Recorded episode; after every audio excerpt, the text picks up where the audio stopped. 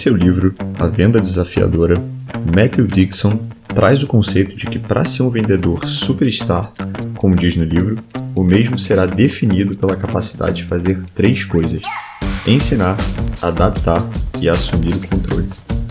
Hoje falaremos sobre dicas para gerenciar e ter mais sucesso na rotina de vendas. Seja muito bem-vindo à comunidade Pareto. Bom, falamos um pouco no último episódio sobre a matriz de priorização. Nesse episódio de hoje, a gente vai dar algumas dicas sobre como manter a nossa produtividade e motivação em dia, só que lembrando algo muito importante. Responsabilidade deve vir acima de tudo, tá? Motivação é algo passageiro e a responsabilidade ela sempre deve vir lá em cima. Então, como eu prometi, vão ser algumas dicas, tá? São oito no total. E, naturalmente, cada uma delas está de acordo com a matriz de priorização que a gente falou previamente. Então você já tem as atividades listadas, você já sabe onde cada uma delas se encaixa e agora a gente vai para algumas dicas para melhorar ainda mais a tua produtividade. Como vai ser um episódio um pouquinho mais teórico, eu já vou dar a primeira logo de cara. E ela é estude consigo mesmo. Então assim, tente sempre gravar as suas ligações. Tá? Isso acaba sendo muito importante. Tem alguns aplicativos que fazem isso de forma gratuita e é muito bom gravar cada uma delas. E por quê?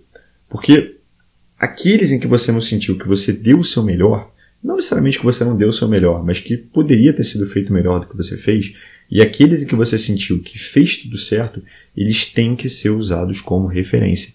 E não somente referência para você, às vezes para os outros, ou então para o teu gestor entender do teu lado o que, que você entendeu realmente que é negativo, ou então o que, que ele enxergou numa call em que você acreditou que foi muito positivo. Eu por exemplo, já tive e ainda tenho alguns vícios de linguagem. Ao longo aqui do módulo vocês devem ter visto. Mas já fui muito mais desatento em cima disso. Porque além dos vícios, eu também gosto de ver pontos que eu poderia ter ido melhor em uma negociação que acabou não se concretizando, entender os meus erros. Por exemplo, gravando os conteúdos daqui, é claro que eu me ouço depois para evoluir nos próximos, e até mesmo regravar quando necessário. E o mesmo vale para vendas. Se ouvir aprender consigo mesmo é crucial para se adaptar a cada um dos tipos de clientes que a gente lida e a cada um dos leads que a gente vai pegar. Bem como replicar acertos, algo que a gente viu que funciona muito bem, para um tipo de lead específico, para um perfil específico, que a gente vai falar um pouco mais adentro nesse módulo de vendas, ou então algo que eu errei e que eu não posso cometer aquele erro novamente porque acabou me prejudicando, você vai conseguir ver isso estudando consigo mesmo. Então, é um pouco constrangedor você ouvir a tua voz, você ficar se ouvindo durante uma call, você vai soltar algumas risadas mesmo consigo, mas é muito bom para aprendizado. Perfeito? A segunda dica que a gente vai dar é o planejamento. Então, o que, que significa isso? Antes mesmo de executar uma ligação ou enviar um e-mail, são os dois exemplos que eu estou trazendo aqui agora, estude quem é a pessoa que você está falando do outro lado da linha. Então, assim, entenda desafios comuns que aquele tipo de lead pode ter, busque dores daquele mercado, ache os concorrentes, dá uma olhada no perfil no LinkedIn, como que a empresa se porta. Tais atividades elas acabam fazendo a diferença por trazer uma personalização e uma demonstração de dedicação mesmo ao cliente. Então, caso você tenha um bom trabalho de inteligência comercial prévio, quando você vai fazer um primeiro e-mail, quando você vai fazer uma ligação mais fria, caso necessário, isso é algo que você naturalmente já tem preparado. Mas caso seja um lead que veio da tua mídia paga, que está querendo conhecer um pouquinho melhor você e você já tem algumas informações prévias que ele preencheu no teu formulário, poxa, para, dá uma olhada, entende quem é aquela pessoa, imagina o que, ela está buscando, já se antevê as objeções que ela pode trazer, porque isso acaba sendo bem importante para a ligação e para você ter o domínio em cima dela, ter o controle, como a gente falou do Matthew Dixon. Um exemplo legal é uma negociação, prospecção, ligação, em que você sabe o que interessa aquele lead, os desafios que ele tem no mercado, e você consegue trazer isso para gerar autoridade. Bem como você também aumenta as suas chances de sucesso, só que agora, você aumenta essas chances porque você já fez uma pesquisa e você mais ou menos já sabe o que, ele vai te falar. Então, quando você se antevia isso, aquela sensação do lead olhar e falar, cara, esse cara sabe exatamente do que eu estou precisando. Poxa, essa empresa certamente é muito mais qualificada do que uma outra concorrente que eu já falei. Essa sensação é incrível, porque esse cara, caso você esteja numa pré-venda ou esteja no fechamento, ele já vai te olhar com outros olhos. Tá? Então, dentro desse planejamento, visando a personalização cada vez maior do teu contato, planeje. Perfeito? A terceira dica que a gente vai dar é uma dica que é um pouquinho diferente. O nome dela é pausa. Tá? Então, o que, que significa isso? Olha, gente, é, como a gente trouxe nas descrições, ali nos diários de bordo, entre aspas, aqui, das três carreiras que a gente está lidando um pouco mais de perto, o dia a dia da pré-venda e das vendas ele pode ser muito exaustivo. Por isso que é importante você equilibrar o teu ímpeto e naturalmente saber os momentos de você dar o teu intervalo dentro desses planejamentos. Um exemplo bem legal que o meu gestor sempre me passou é a meditação. Então, existem alguns aplicativos próprios para tal, que são pagos ou não, alguns até de graça mesmo, que ajudam muito nesse processo de relaxamento, concentração, mentalização. Então, se você não curte tanto meditar, cara, de vez em quando, para para tomar um café, bebe uma água, respira um ar puro. Isso tem muito valor quando a gente está um pouco acelerado. Aqueles dias em que a gente não está indo tão bem, por exemplo, que a gente está sentindo que está ligando para o cliente, está fazendo os follow-ups, ninguém responde, ninguém está te dando atenção, poxa, para um pouco, esfria a cabeça, vê o que, que você pode estar errando, o que, que você está acertando, respira novamente e aí volta para a tua rotina. Porque assim, esses momentos de pausa, em alguns momentos em que a gente está muito acelerado e a rotina de vendas ela é muito exigente, eles acabam sendo fundamentais para a gente meio que se reencontrar consigo mesmo. Tá bom? A quarta dica é o roleplay. A gente falou um pouco sobre roleplay no episódio passado, a importância dele com também membros mais sênior, quando a gente estava falando ali dos major impacts, mas os roleplays, eles são o quê? Teste, teste e mais teste.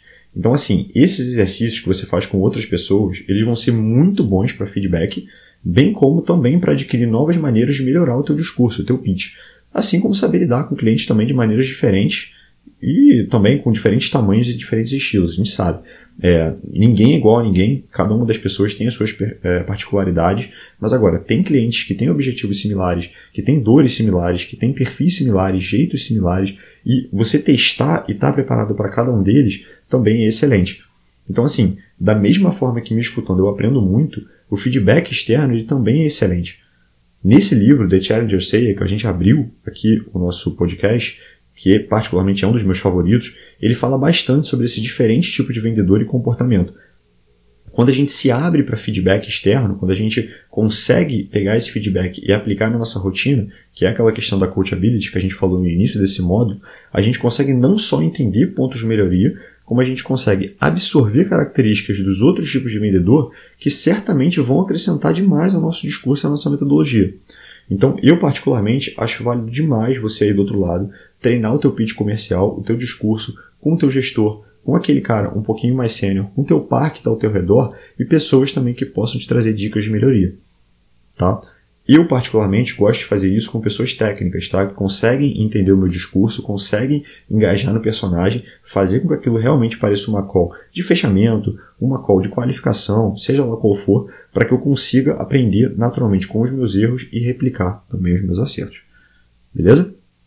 A quinta dica que a gente vai trazer, e que eu mencionei também no episódio passado, é o momentum. Se você acabou de fechar uma reunião, uma venda, ou teve sucesso em alguma negociação, por que, que você vai parar para comemorar? Por que, que você não aproveita que você está se sentindo confiante, está com aquela descarga mesmo de adrenalina e usa aquilo? Vou pegar um exemplo. Imagina que você chegou numa loja, negociou o preço de uma roupa que você adorou por muito mais barato do que você imaginava. Você vai ficar feliz, animadaço, certo? Se você tiver uma calça para comprar, aquela energia e confiança podem ser utilizadas também. Então, você comprou a tua camisa, você negociou realmente o preço, você está indo comprar uma calça, caraca, eu vou com o peito enorme, vou falar, caramba, eu vou conseguir negociar um preço melhor para cima dela também. E o mesmo vale para uma reunião agendada, uma venda executada. Tudo isso acaba tendo esse efeito de confiança elevada mesmo, de melhorar ainda mais a nossa performance.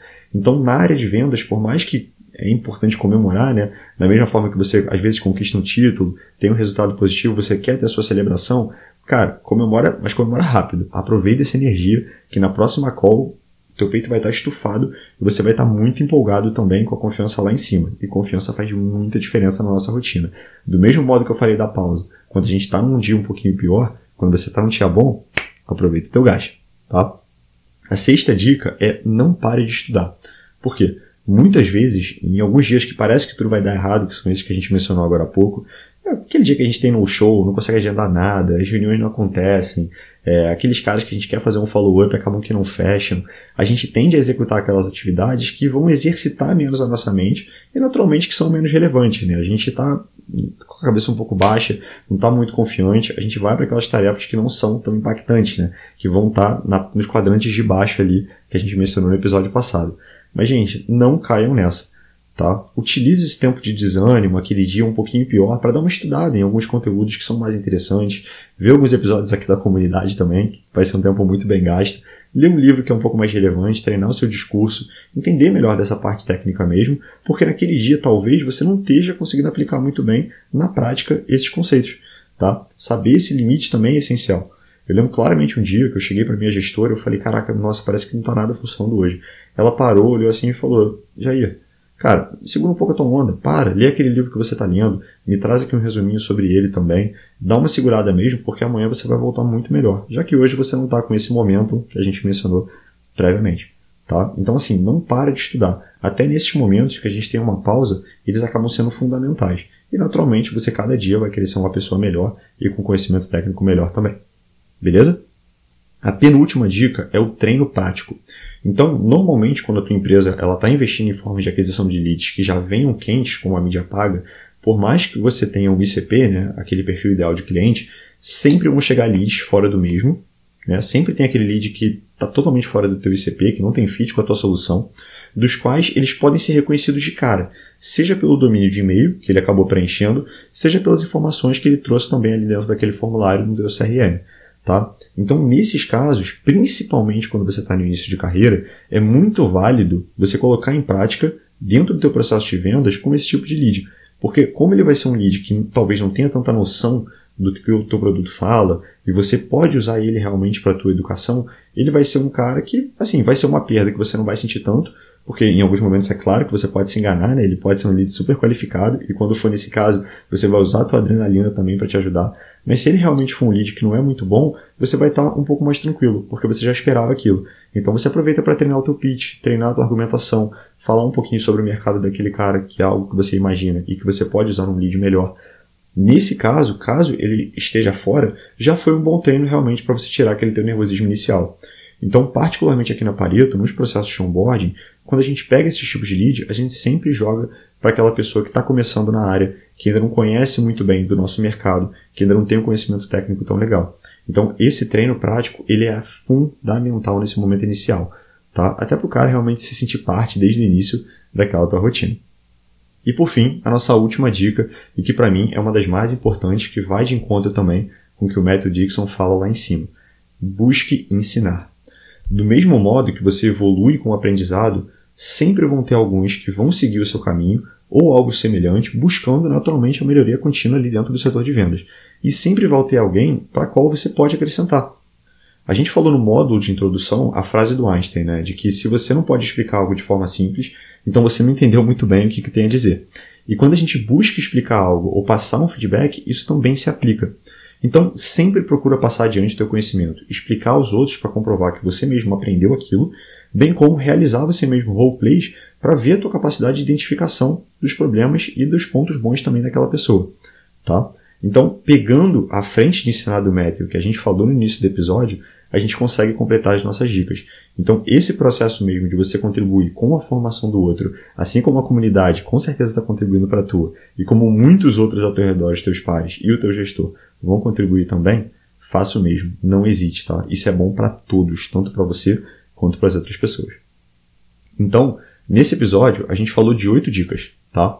Estude consigo mesmo, planeje as suas atividades, dê pausas quando necessário, pratique por meio de roleplays, aproveite o seu momentum, aquela adrenalina, nunca pare de estudar, use e abuse do treino prático, principalmente em momentos de início de carreira, e busque passar o conteúdo adiante. Olha, a gente falou da matriz de priorização e agora eu passei algumas dicas para você que vão de encontro com essas atividades. Eu tenho certeza que você conseguindo aplicar isso desde o início da tua rotina, cada uma dessas dicas vai fazer muito bem para o teu perfil de vendedor. Pode confiar no que eu estou falando tá? Eu sei que foi uma aula um pouquinho mais técnica, um pouquinho mais densa, mas é um dos episódios mais importantes que a gente tem aqui na nossa trilha, tá bom? Então, eu te aguardo na próxima aula, que a gente vai trazer mais alguns conceitos interessantes aqui para o nosso módulo de vendas. Muito obrigado pela tua participação, te aguardo lá. Um abraço, tchau, tchau.